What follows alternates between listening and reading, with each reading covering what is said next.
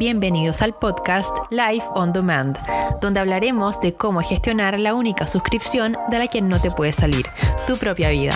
Mi nombre es Micaela Mant, soy comunicadora y te quiero compartir las ideas, aprendizajes y herramientas que voy adquiriendo en el camino de aprender a vivir mejor bajo mis parámetros. Acompáñame todas las semanas con algo nuevo que contar aquí en Life on Demand. Hola, hola a todos, ¿qué tal? Bienvenidos a un nuevo episodio de Life on Demand. Espero que vaya bien su 2023. So far, so good hasta ahora. Estamos recién eh, en enero, el primer mes del año. Todavía faltan muchas cosas por pasar, todo, todo, un año por vivir. Así que si las cosas no van como quieres hasta ahora o te sientes como en un limbo, relax, dale un chance que estamos recién, recién arrancando, como dicen. Eh, quería darle las gracias, eh, por supuesto, a todos los que escucharon el primer eh, episodio, que son como las, la explicación, las bases, un poquito como el plot, así como de qué se va a tratar mi podcast era un poquito más pauteado quizá, más, em, más conciso, eh, bastante breve, porque quería explicar todo lo que es el, el concepto del iPhone Demand y cómo, cómo yo interpreto eh, la vida y, y, cómo di como con esta idea de que estamos eh, metidos en una, en una suscripción simplemente por el hecho de haber nacido y estar acá y cómo podemos ayudarnos a nosotros mismos el algoritmo de nuestras vidas eh, para que nos arroje lo que queremos, así como pasa igual eh, con las redes sociales de las que somos parte realmente queramos o no, son parte de nuestra realidad, son parte de la época en la que nos tocó vivir, somos parte de una era digital eh, algo que de la que nunca nadie había sido parte hasta ahora, así que eh, somos una, generación, digamos, con problemas nuevos.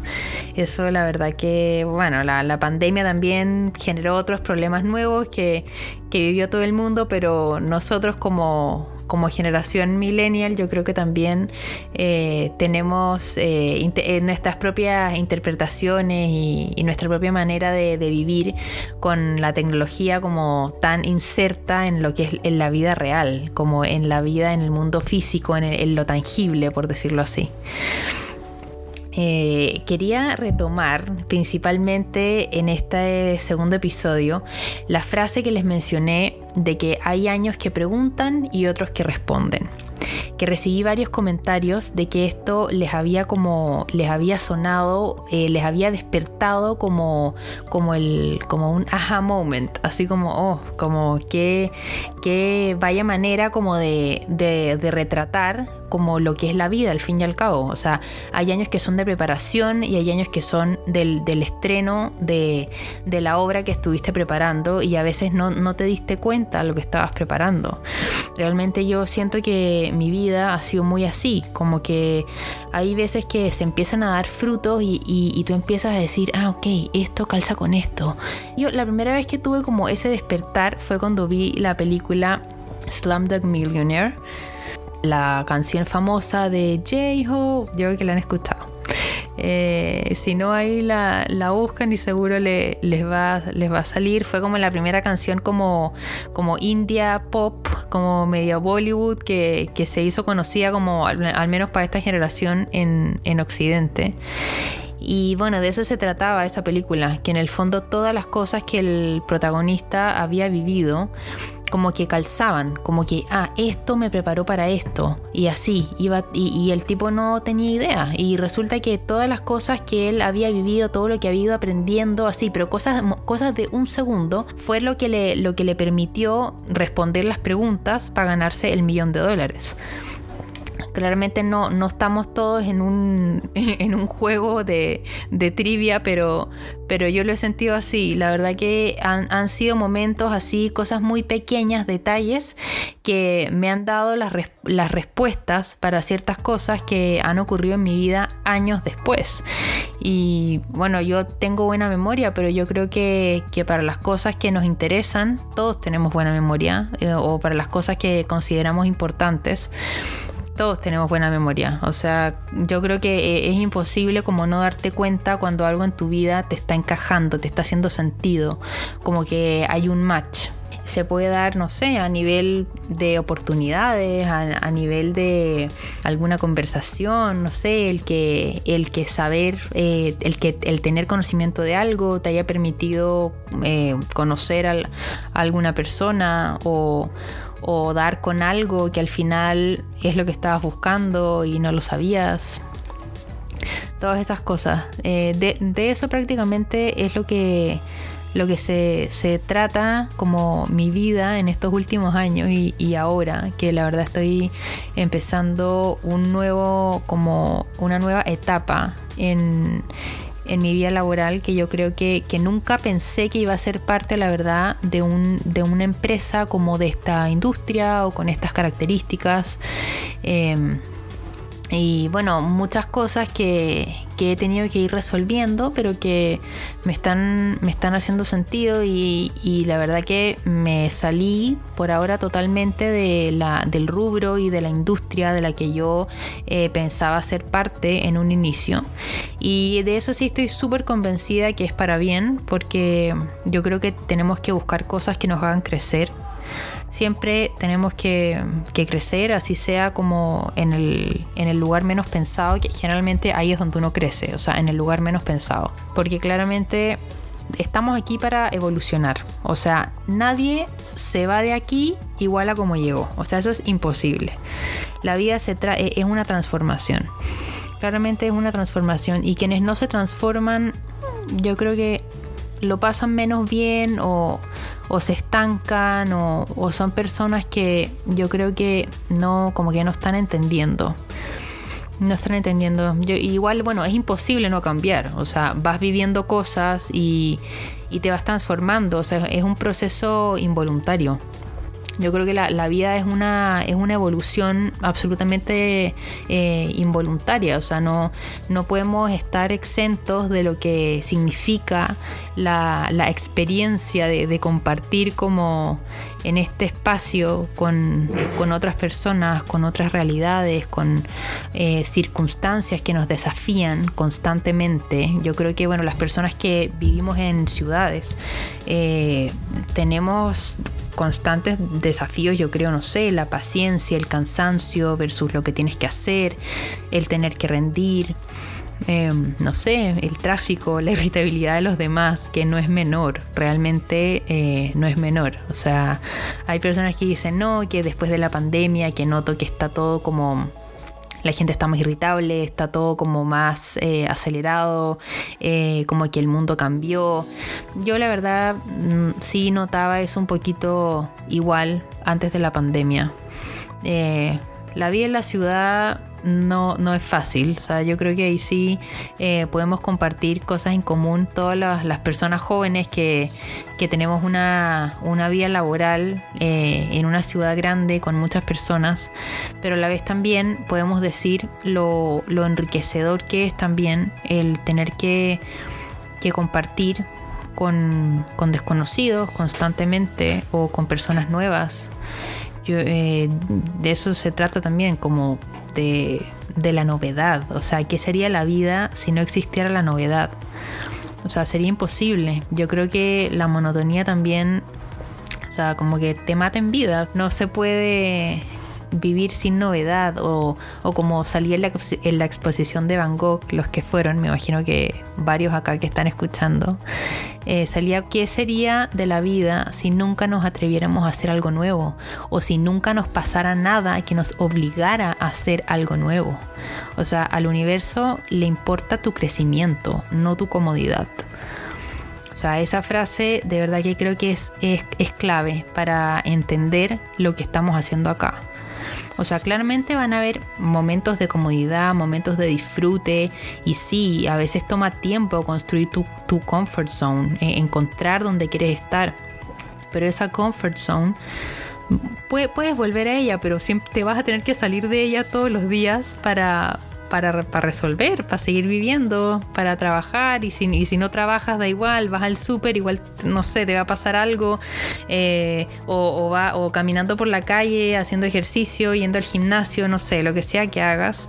Siempre te, te vas a ir encontrando con, con circunstancias que te van a poner a prueba. Y si buscamos eh, biografías, historias de todas estas personas que son reconocidas por A, B o C, claramente siempre vamos a encontrar cosas que, vamos a decir, wow, como a esta persona le pasó esto y lo superó, así como, o, después de este, de este fracaso tan grande vino este éxito aún mayor. bueno, volviendo también un poco al tema de, de la frase de que, me comentaron que gustó mucho de los años que, que preguntan y otros que responden. Esa frase es de una antropóloga y escritora norteamericana de la primera mitad del siglo XX. Eh, ella se llamaba Sora Neale Hurston y no fue reconocida en, en vida sus obras ni su trabajo eh, sino que fue reconocida post-mortem. Eh, fue, de hecho, ella bueno, lastimosamente murió en la pobreza y, ni siquiera su tumba tenía, tenía una lápida con su nombre.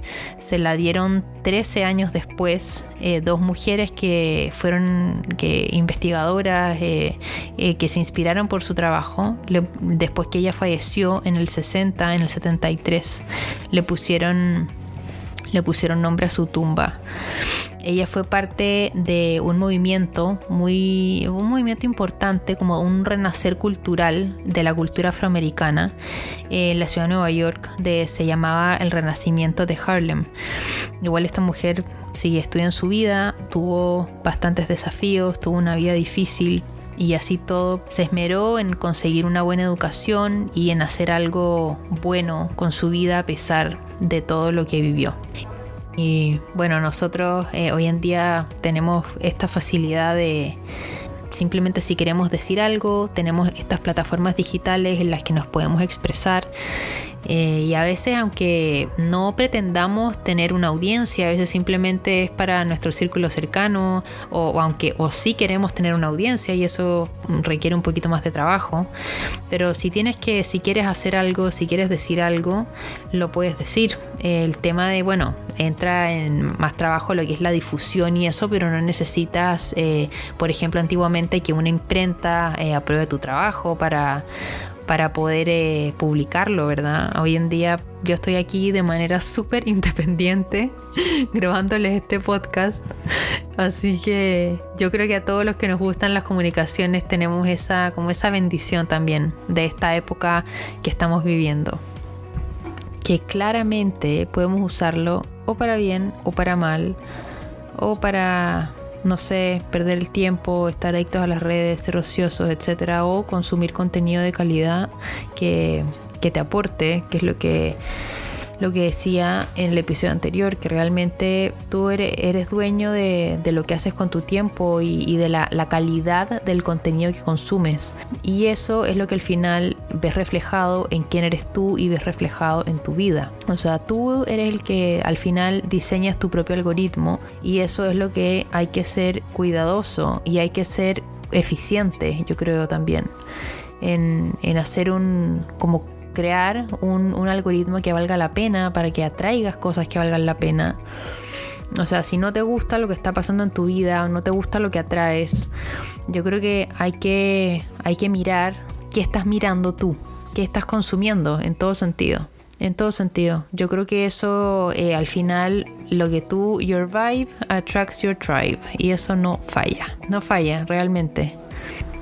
Siempre te va a llegar primero lo que no quieres para que sepas lo que sí quieres. Yo creo que es súper válido también el, rechazar circunstancias o, o no sé, o personas, no sé, algo que no te está agradando, que no quieres que sea parte de tu vida.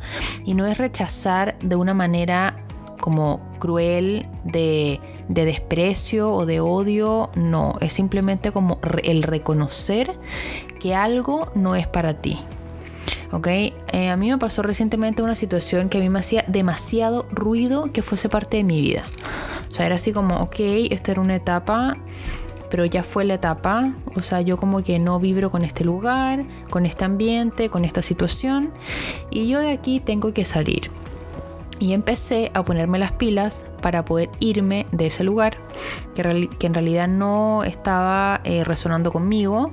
Lección revisada, lección aprendida, lección integrada y hoy estaba lista para el siguiente capítulo, para el siguiente nivel. Ya ahí no había nada más que aprender, realmente no había nada más que aportar tampoco y ya pues simplemente no, no me estaba sumando en nada, muy por el contrario y bueno, se trata también de reconocer cuando la queja está haciendo algo como drenante, algo, algo malo para ti, o cuando a través de la queja, como un pensamiento que te está avisando que algo no te está gustando o que algo no está bien eh, en algo que estás viviendo, eh, y tomarlo como una señal de que quizás ahí como que hay algo que hacer, hay que, hay que moverse del lugar, hay que quizás eh, tratar de llegar a un acuerdo, pues y si ese acuerdo no se da, eh, tomar decisiones también fue un punto que, que toqué en el episodio pasado, tomar decisiones, hay veces que las decisiones primero se toman como a nivel de pensamiento y a nivel energético. Y cuando tú haces eso después, eventualmente vas a tomar una decisión como eh, algo, una acción, ¿verdad? Como que primero viene la parte como de, pensamiento y después viene la parte de la acción. Y a veces no, uno dice, ay, pero obviamente primero pienso algo y después lo hago. No, es que primero a veces puede ser un mes antes, dos meses antes, no sé, capaz hasta años antes, todo depende del el proceso en el que estés viviendo y, cómo sea tu vida. ¿sí? Realmente estos son como a nivel eh, general, ¿verdad? Cada quien como que, no sé, toma estas, estas ideas y, y, las adapta pues a su propia realidad, a su contexto de vida. Pero la, la decisión la tienes que tomar tú primero darte cuenta de las cosas, como darte tu lugar, darte cuenta cuál es tu lugar, cómo es ese lugar que quieres ocupar, cómo es esa realidad que quieres habitar en alguna circunstancia particular de tu vida y pues la vida se empieza a mover hacia allá. Realmente sí funciona, o sea, cuando tú tienes la película clara, la película se empieza como a materializar. El problema es cuando las personas no tienen el panorama tan claro o no saben lo que quieren o no importa a veces que no sepas lo que quieres como de manera específica, así como con, con color, día, fecha, el lugar o, algo en específico, sino que también puedes pensar en cómo te quieres sentir, cómo quieres que, que tal o cual cosa que quieres cambiar en tu vida, cómo sería para ti, cómo te sentirías en esa situación ideal, por ejemplo. O, quizás no ideal, pero mejor, ¿verdad? Porque bueno, lo dicen lo, perfecto es enemigo de lo bueno. La, la, vida nunca va a ser perfecta. Nosotros tampoco somos seres perfectos. Eso es imposible. Y bueno, lo que decía, lo que te hace crecer te va a incomodar. O sea, crecemos en la incomodidad pero siempre hay que tener eh, parámetros, ¿verdad? Ciertos parámetros de lo que está bien y lo que está mal, lo que te aporta, lo que no te aporta, lo que vibra contigo, lo que no, hay diferentes niveles y para niveles hay personas. O sea, claramente cada uno está, es una, un mundo independiente que, calza en lugares también de, manera distinta. Eh, lo que para ti puede ser lo peor, para otra persona puede ser lo mejor que le ha pasado. Así de, relativa es la vida, nuestro paso por, por acá, nuestro paso por la tierra. Claramente no, no hay dos historias iguales, aunque a veces uno pueda como coincidir en, en opiniones con alguien o, o, o, hayan vivido cosas parecidas o en, los mismos lugares, siempre vas a tener eh, dos perspectivas o más de, de, de un mismo lugar o de una misma situación. Eso es lo interesante también de escuchar a otras personas, que, que, la verdad me gusta mucho en lo personal y es algo que, me dio la carrera de periodismo, es como la, la, dicha también de poder entrevistar gente. Aunque bueno, se tocaban mucho temas políticos, de actualidad, etcétera. Yo también trataba de, cada vez que podía, como que me salía de esa rama y, me iba como por la parte como quizás más eh, más emocional, más personal de, mis entrevistados. Y la verdad que es súper, súper enriquecedor y yo lo personal sí tuve una muy buena experiencia. O sea, la gente sí quería hablar. Sí querían hablar, la gente se siente también como honrada cuando tú le, les, les preguntas acerca de sus vidas, acerca de, de ellos, acerca de, de cómo una persona que es tan buena en lo que hace, ¿verdad? Cómo balancea eso con ser mamá, con su vida personal, con su vida de hogar. Eh, cómo esa parte es a veces a las personas les conmueve más y les gusta más que les pregunten por eso que por su que por su trabajo que bueno a veces es público verdad que eso es, eh, información de dominio público y, a veces la faceta más personal de las vidas de, de la gente no está disponible al ojo público y, también es bueno que salga. Eso ahora está mucho más de moda que antes porque claramente las personas que, tienen un, trabajo destacado o que han hecho cosas más importantes o, reconocidas, no sé. Em, cosas más públicas, eh, está, la información está disponible, ¿verdad? También de, parte de su faceta personal, pero igual les entusiasmaba hablar con una estudiante de periodismo, así que eso también te, hace ver una cosa súper importante, que es que a veces las personas mientras más lejos llegan o mientras más reconocidos son, son más humildes. Eso también es, es algo impresionante, o sea, tú cuando, cuando conoces gente que le va realmente bien y te das cuenta que aparte de, que son profesionalmente excelentes como personas, también son un sol, te hace entender también, o sea, al final con el tiempo cada persona queda en el lugar que tiene que estar. Eso es impresionante. Y para eso, para tú tener la certeza de que vas a estar donde quieres estar, tienes que ser una persona íntegra. ¿Ok? No se trata aquí como de ya de venir a darle lecciones, eh, de venir a dar lecciones de moral, porque claramente no es que uno aquí sea la, autoridad de la conciencia, no se trata de eso, pero yo creo que la integridad no es tan fácil de encontrar, al menos en mi experiencia yo creo que es una, un atributo eh, que es realmente es aguja en un pajar, o sea, es como encontrar oro en el lodo, porque Mira, les voy a leer la definición de Google y yo creo que capaz iban a coincidir conmigo. Dice, la integridad es la práctica de ser una persona honesta, respetuosa, adherirse a nuestros valores y tomar sistemáticamente decisiones positivas, incluso cuando nadie te esté mirando. ¿verdad? Mientras que la honestidad se refiere al acto de ser veraz, la integridad es el acto de actuar de acuerdo a los principios. También, bueno, hay que tener claro que son principios, que son mañas y que son caprichos porque no es lo mismo. Yo creo que de ahí podemos sacar un, episodio entero de la, diferencia de esas tres. Eh, pero para, para tú estar seguro de, de, quién eres y dónde estás pisando, creo que ser una persona eh, con, con, valores y, íntegra, por supuesto, es lo fundamental y es lo que al final te, te, va a llevar a ser una persona exitosa y exitosa en todas las áreas de tu vida. O sea, eso quiere decir una persona feliz. Y aquí también juega un papel esencial la autoestima de cada persona. O sea, mientras tú más correcto seas, te vas a sentir más grande. Mientras más incorrecto seas, te vas a sentir más pequeño. Bueno, esos serían mis pensamientos, reflexiones, ideas por el episodio de hoy. Espero poderlos dejar con algo que les sirva, que les llegue, que los haga ver una circunstancia de una manera distinta o capaz y no sé, los ayude a tomar alguna decisión. Eh, los espero en un próximo episodio. Un abrazo grande. Bye bye.